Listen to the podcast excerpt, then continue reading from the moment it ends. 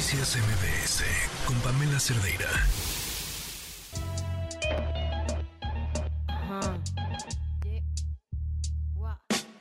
Quisiera tener cosas dulces que escribir, pero tengo que decidir y me decido por la rabia.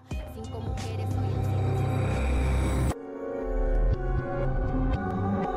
Entremos a la máquina del tiempo, es 3 de agosto de 2022, cuando 10 mineros escuchan un estruendo y luego sonido de agua dentro del pozo de carbón del previo El Pinabete en Sabinas, Coahuila, una compañía que funcionaba ilegalmente según la Fiscalía General de la República, pero que contaba con un contrato de la Comisión Federal de Electricidad por un monto de 75 millones de pesos.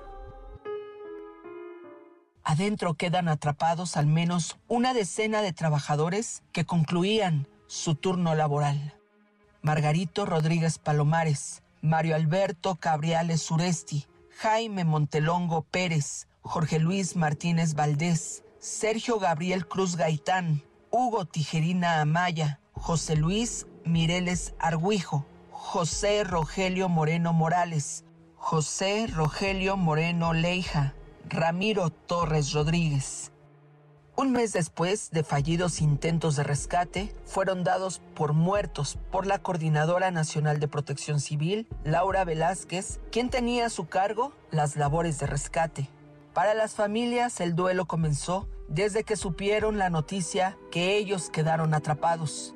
Luego, en coordinación con la Secretaría de Protección Civil, la Secretaría del Trabajo y Gobernación, el presidente Andrés Manuel López Obrador, en la mañanera, hizo lo suyo unos meses después. La otra mina de Sabina, Pinabete, se está avanzando también mucho y esperemos que en agosto, antes de agosto, ya lleguemos a las galerías donde pensamos que están los mineros y para variar, se refirió al gobierno anterior y comparó lo que hicieron con las familias de los mineros de pasta de conchos y comparó lo que su gobierno sí ha hecho con las familias de los mineros de El Pinabete. ¿Qué hicieron en el caso de pasta de concho?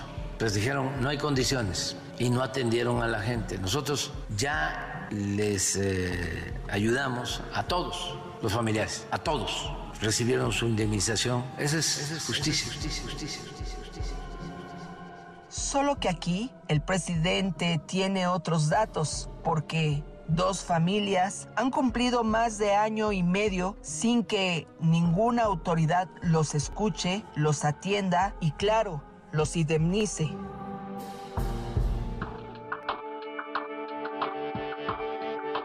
Una vez más, los datos que tiene el presidente Andrés Manuel López Obrador no coincide con la realidad. Las actas de nacimiento de ambos niños, su CURP y los documentos en poder de esta reportera confirman que Esmeralda Reyes tuvo un hijo con el minero Hugo Tijerina Amaya y Alejandra Villarreal, una hija con el minero José Rogelio Moreno Morales y ellas han peregrinado y tocado las puertas de las autoridades que solo les dan largas pero no las escuchan. ¿Lo sabrá el presidente Andrés Manuel López Obrador? ¿Lo sabrá la Coordinadora Nacional de Protección Civil, Laura Velázquez? ¿Lo sabrá Luisa María Alcalde, secretaria de Gobernación? Por lo pronto, son dos familias que quedaron fuera de una protección, de una indemnización, esa, esa indemnización express que entregaron las autoridades para calmar la posible protesta y el escándalo ante lo explicable, una mina ilegal que con sobornos funcionaba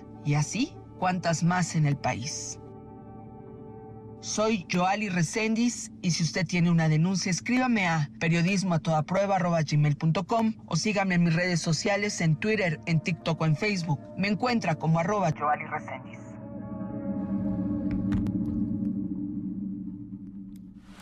Noticias MBS con Pamela Cerdeira.